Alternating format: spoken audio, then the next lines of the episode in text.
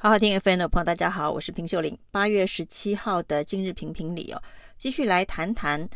绿能政策会不会是民进党这一次选举最大的罩门呢？那从这一个赖品妤绿能小公主，在一开始呢，针对侯友谊的能源政策重力的反击，说是重启个屁，开启了。整场大家对于民进党绿能政策的相关检视哦，原本在去年九合一选举，台南光电所引发的种种黑金疑云，黑的有八十八枪的开枪事件哦，那金的有这一个经发局陈凯琳的性招待事件了，那陈凯琳的性招待事件，终于在经过了呃司法的审理一审。判刑八年了，那这个八年的刑度，很多人认为太轻哦，因为以贪污治罪、收受这个相关的贿赂以及性招待来说，跟其他包括了最近引起热门话题的金门地检署针对一个洗衣机贪渎案所判的十二年徒刑比起来啊，那相相对上是非常的轻哦，就在。群众对于去年九合一选举当中台南光电案的枪击案的索贿案逐渐淡忘的时候，那这个时候呢，因为侯友宜能源政策，绿能小公主赖品妤跳出来担任重炮手，炮轰重启核能，重启个屁。之后呢，大家开始检视民进党的能源政策当中，特别是绿能这一块哦。一方面呢，是规划二零二五年非核家园不再使用核能之后的绿能的达成目标，有没有可能达成原本规划的二十趴？目前看起来是不太可能，因为目前呢也只有八点三趴，要从八点三趴在短短的两年间要进到二十趴，基本上是不可能确定要跳票了。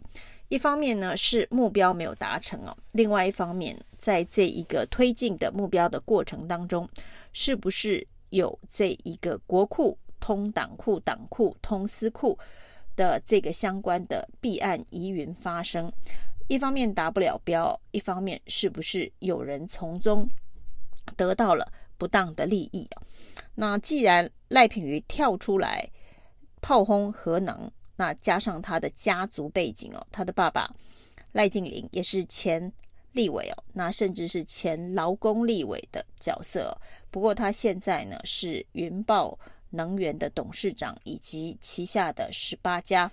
子公司的董事长哦。这一加十八可以说是能源大亨哦。那既然是绿能大亨，绿能大亨的家族反对核能。成为能源政策的配置，这中间有没有利益冲突的问题哦？当然会成为公众质疑的角度。那对于这样子的一个质疑哦，一开始呢，赖品瑜是非常高调的回应哦，那认为呢，这个是针对呃能源政策对于核能政策的一个政治的操作。那从重启个屁的回应到后来呢，被发现赖静玲身兼十八家子公司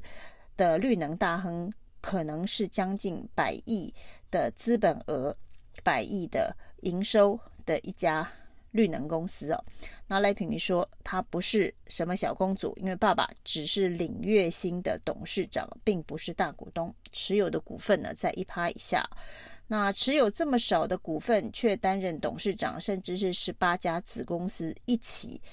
呃的董事长可以说是集团等级哦，那这会不会是门神呢？就是新潮流在绿能产业插旗的一个重要的门神，因为绿能产业显然在民进党的能源政策当中呢，扮演非常特殊的角色。这中间呢，可能也有很多这个需要良好政商关系才能够推动，才能够取得这个案场。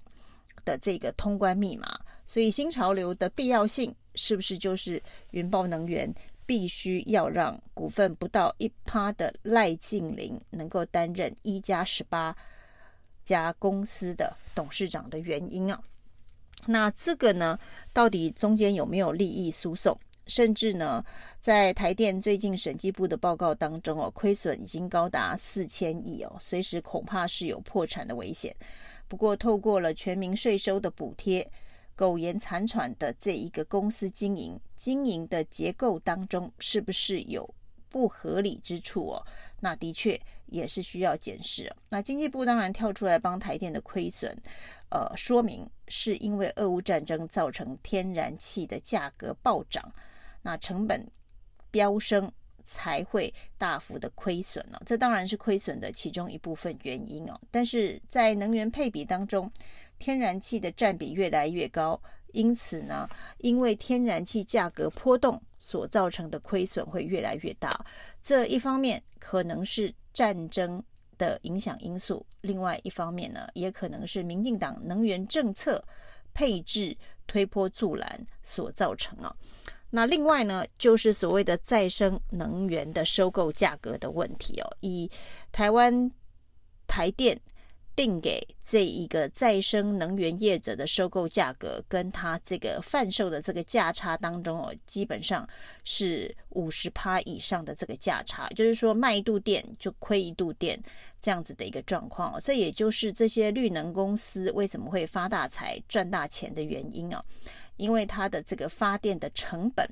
以及它卖给台电的这个电价，那它不需要去担心这个台电以比较低的价格卖给终端使用者，因为它是以相当高的价格卖给台电，台电负责收购。那这个收购的这一个目前所造成高价收购绿电造成的亏损呢，仍然是以全民的税收来买单呢。那所以这中间呢，有没有利益输送的可能性？有没有利益回避的问题哦？再加上呢，呃，云豹能源的以及相关的企业哦，被发现他在过去的几场选举当中哦，大量的捐输政治现金给民进党的政治人物。那其中当然最主要是新潮流的政治人物，占比高达八十五趴以上哦。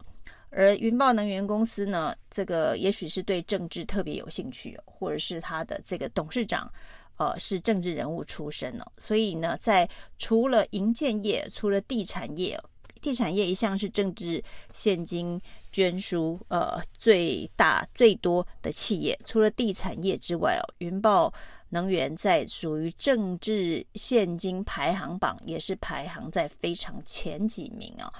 那以云豹公司的这个规模，在台湾的这个所有的企业当中哦，不算是